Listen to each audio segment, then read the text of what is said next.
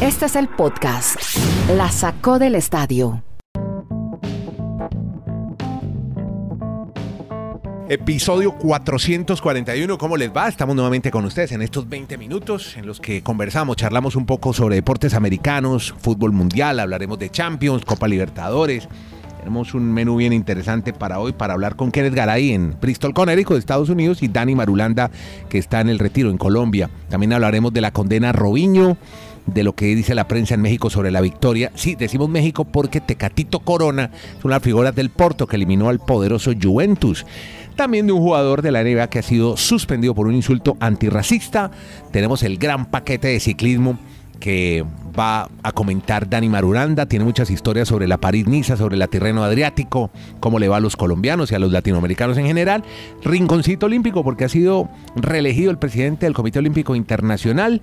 ¿Qué pasó en la Libertadores? Bueno, una cantidad de cosas, eh, Dani Marulanda y Kenneth Garay, pero primero saludemos en Bristol, Connecticut. Antes quiero decirle que este puede ser ya el podcast, tiene tres integrantes, dos de ellos ya vacunados contra el COVID. Bueno, primera dosis para este servidor, gracias a Dios por vivir en este país, en Chile, que ha hecho una campaña, un plan de vacunación impresionante, muy organizado y muy rápido, porque ya son 18 millones de habitantes y ya son 5 millones de chilenos inmigrantes como yo vacunados en este país contra el COVID-19. Y ya próximamente, seguramente Nani Marulanda estará vacunado y usted también. Ojalá lo puedan vacunar rápido para que podamos vivir, ¿no? Protección para poder seguir la vida. Eh, bueno, saludo a, a Kenneth Garay. Kenny, ¿qué más? ¿Cómo anda? Un abrazo, señor Nieto. ¿Cómo le va? A usted, a Dani, desde Alaska hasta la Patagonia y otras latitudes. Aquí estamos, una vez más, en la Sacó Podcast. Me alegra mucho que usted ya se parte de los vacunados. Ya le pusieron la primera dosis y el mundo sigue viendo poco a poco la luz al final del túnel. Eso sí, sigamos cuidando. Bueno, sí, señor, muchas gracias, hombre. Sí, ya viene la de Dani, no se preocupe, y la de Palta, y la de Tofu, y la de Katy, la de todo el mundo, todos, usted también, a todos. Todos tenemos que vacunarnos por nosotros y por los demás. Es un acto de responsabilidad. Hombre, Garay, usted tenía una historia ya sobre Robinho, el eh, futbolista brasileño eh, una gran figura que pasó por el Real Madrid. Italia ha confirmado la condena a Robinho por violación y además algo tristísimo, porque estoy viendo aquí diarios de España, dicen que actuó con especial desprecio a la víctima. Qué cosa tan horrible. Es lamentable, Andrés. Eh, y era algo que muchos veían venir. A ver hasta dónde llega. Condenado Robinho por violar y humillar brutalmente a una chica de 23 años. La Corte de Apelación de Milán, que había condenado ya el pasado diciembre a Robinho, a nueve años de prisión por violar a una chica de 23 años en el 2013, consideró que el jugador humilló brutalmente a la víctima y desvió voluntariamente las investigaciones. Las razones que llevaron a la Corte de Apelación de Milán a confirmar el 10 de diciembre los nueve años de prisión a Robinho por una violación en grupo a una joven en una discoteca incluyen haber menospreciado a la chica y haberla humillado brutalmente. Además, se consideró que Robinho intentó desde el comienzo despiar las investigaciones ofreciendo a las autoridades una versión falsa y previamente concordada, previamente acordada con el otro responsable.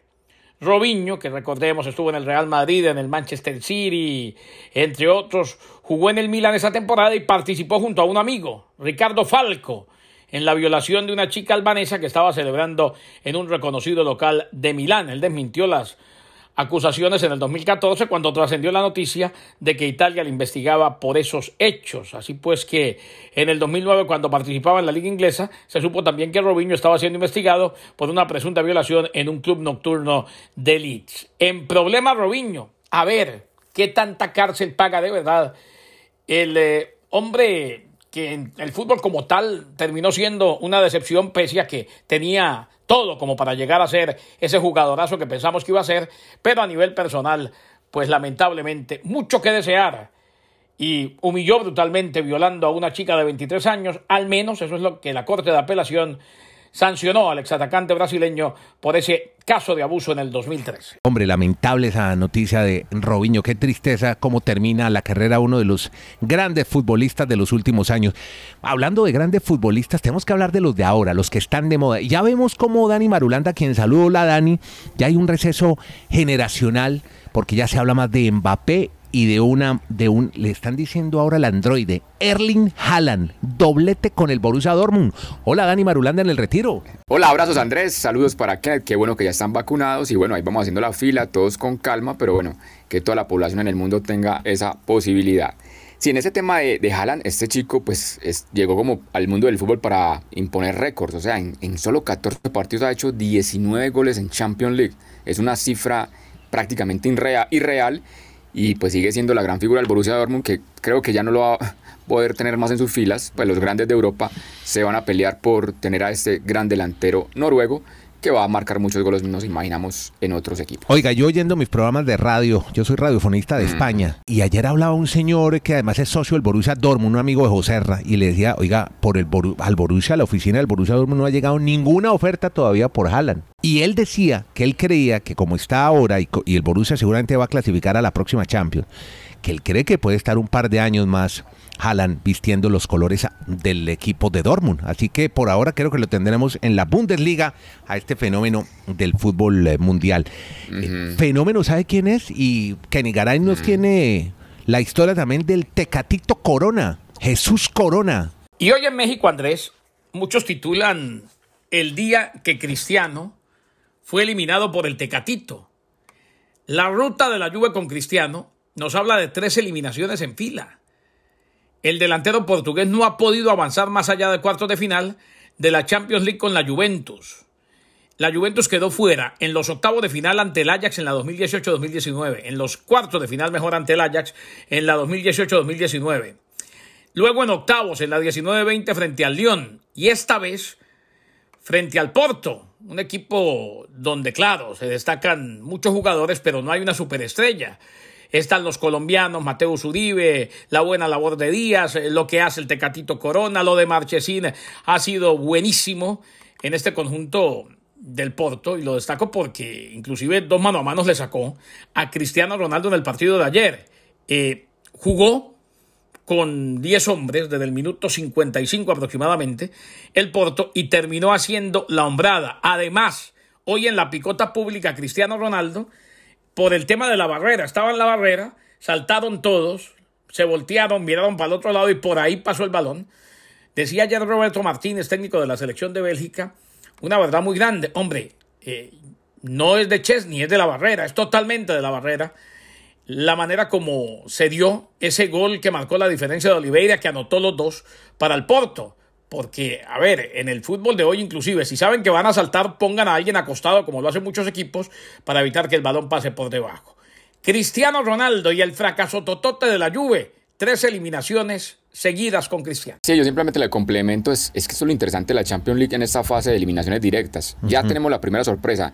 La Juventus es un equipo muy grande en Italia, pero ya lleva más de 25 años sin ganar la Champions League e incluso ha perdido cinco finales. Ni siquiera con la llegada de Cristiano Ronaldo, como nos manifiesta Kenneth y muy bien nos describe, pues la Juve se va con otro rotundo fracaso en Champions. Hay un dato buenísimo, creo que se lo vi a Mr. Chip desde el año 2006. Ni Messi ni Ronaldo estarían en una fase de cuartos de final de una UEFA Champions League. Impresionante, ¿no? Ya es el relevo generacional. Mm. Además, yo no sé si usted vio, Dani, ayer, muy impreciso y muy equivocado Cristiano. Yo no sé, yo ya, ya está mostrando, como decían ayer los españoles, a las costuras. Ya, pues ya los años no, no van en vano, ¿no? Son 34, 36. ¿Cuántos años tiene Cristiano? Impresionante la, la calidad que fue ese jugador de fútbol. Y vemos cómo deslumbra a un tipo como Erling Haaland. Y veremos qué pasa con Kylian Mbappé también, ¿no?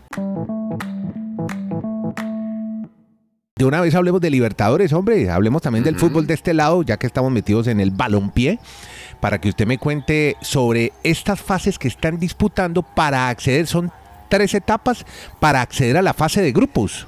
¿Es así? Correcto, correcto. Ya estamos en la fase 2. En la jornada anterior, pues una fecha para locales. Todos ganaron los locales. El Montevideo Wanderers que derrotó al Bolívar por la mínima diferencia.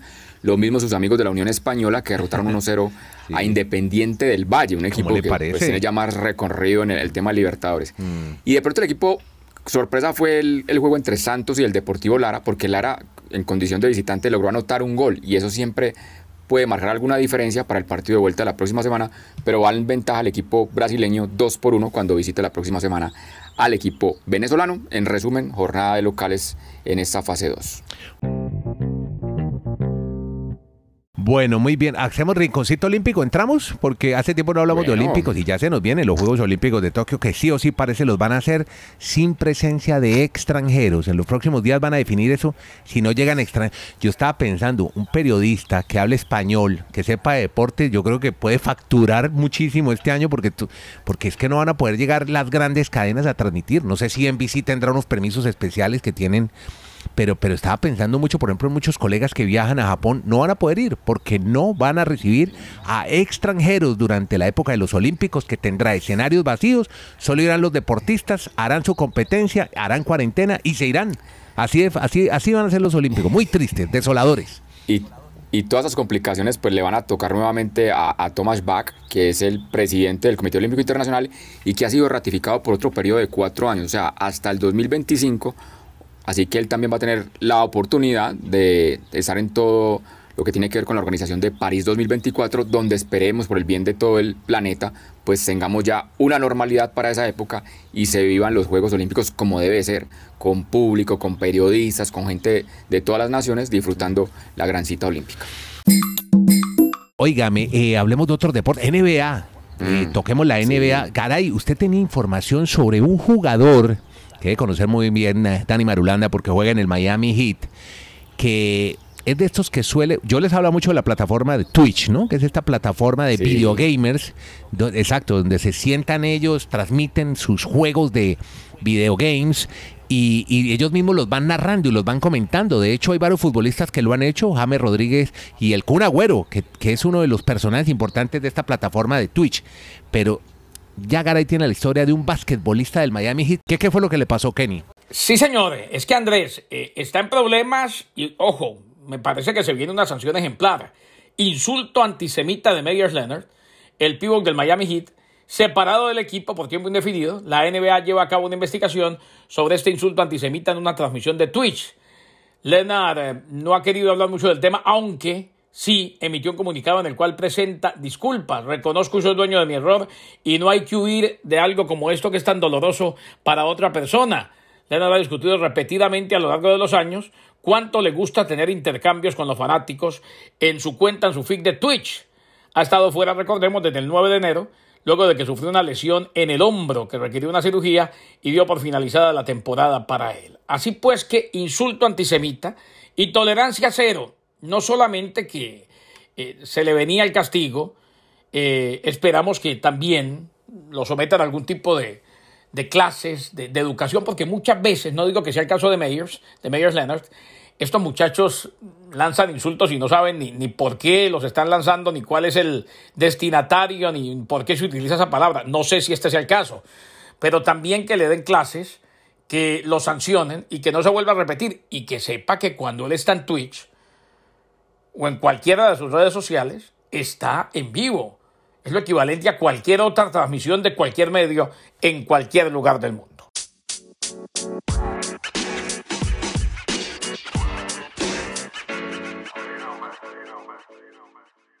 Hombre, Dani, antes de que me empiece a hablar de ciclismo por los lados de la Major League Baseball, se están hablando de tres nombres. George Springer, Sí. sí. Trevor Bauer y Francisco Lindor, todos de azul. Ah, Sí, señor, son los grandes nombres en nuevos equipos. Springer recibió el contrato más cuantioso en el receso entre campañas y se incorporó a los Blue Jays de Toronto. Trevor Bauer obtuvo la mayor cantidad de dinero por campaña de manos de los Dodgers de Los Ángeles. Y el puertorriqueño Lindor Francisco fue cedido a los Mets de Nueva York mediante un canje que involucró a seis peloteros. Han sido los movimientos más grandes en Major League Sí. Baseball, Dani. En el papel, pues el que va a un mejor equipo, obviamente, porque es el campeón de la Serie Mundial, es Trevor Bauer con los Dodgers. Las otras apuestas son un poco más a ver si tienen un jugador que en torno a él pues pueda fluir la parte ofensiva, tanto en los Blue Jays con Springer como con el amigo Lindor, el puertorriqueño, en los Mets de Nueva York. Podcast La Sacó del Estadio. En Twitter, arroba La Sacó Podcast.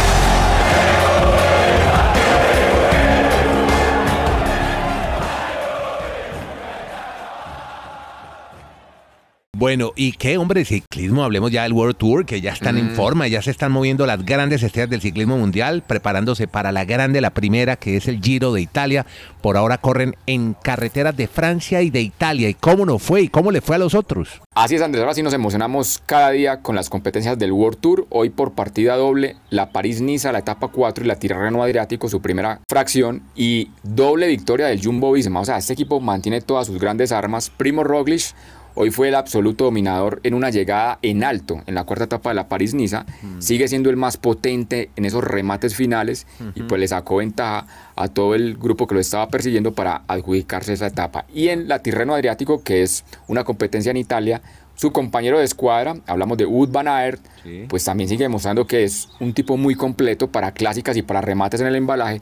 Pues en la primera etapa fue el más rápido y logró pues llevarse esa victoria. En cuanto a los ciclistas colombianos, mencionemos que sigue Sergio Luis Henao y Arroyave compitiendo en la París-Niza. Arroyave estaba que se más. retiraba, ¿no? Arroyave se cayó y bueno, además es un muchacho muy joven, ¿no? Que está ahora corriendo para el Education First. Sí, esa nueva generación que va llegando al equipo de, de Rigobert Urán.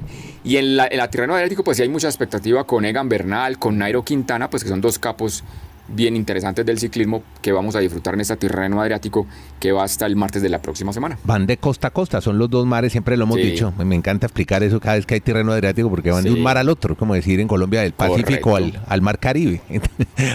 Así están corriendo en Italia por estos días. Óigame, y usted tiene un último momento porque parece que ya se manifestó un dirigente de la Conmebol, presidente de la Federación de Fútbol de Colombia, sobre la fecha para las clasificatorias, como decimos aquí en Chile. Así es, Yesurum, el señor Yesurum, ha manifestado que hay una opción de que esta fecha doble con Brasil y Paraguay, que se va a aplazar o que ya oficialmente se aplazó, se podría jugar en junio, antes de la Copa América, porque ahí hay dos fechas disponibles por la FIFA para hacer partidos entre selecciones. Entonces la idea es acomodar esas dos fechas para poder corresponder el calendario o lo que corresponde al calendario de eliminatoria a Qatar 2022. Y la otra propuesta es que las fechas que normalmente son dobles de septiembre, de octubre y de noviembre en los clasificatorios a Qatar, la idea es que sean fechas triples. O sea, en vez de jugar un vier, un jueves y después un martes, o un viernes sí. y un martes, Sí. jugar miércoles, domingo, miércoles para poder hacer tres partidos en ese periodo de fechas FIFA Sí. y poder Actualizarse un poco. calendario porque Mm. sí, poder llegar a completar el calendario de, es que son 18 jornadas Claro. toda la eliminatoria de cada selección acá en Sudamérica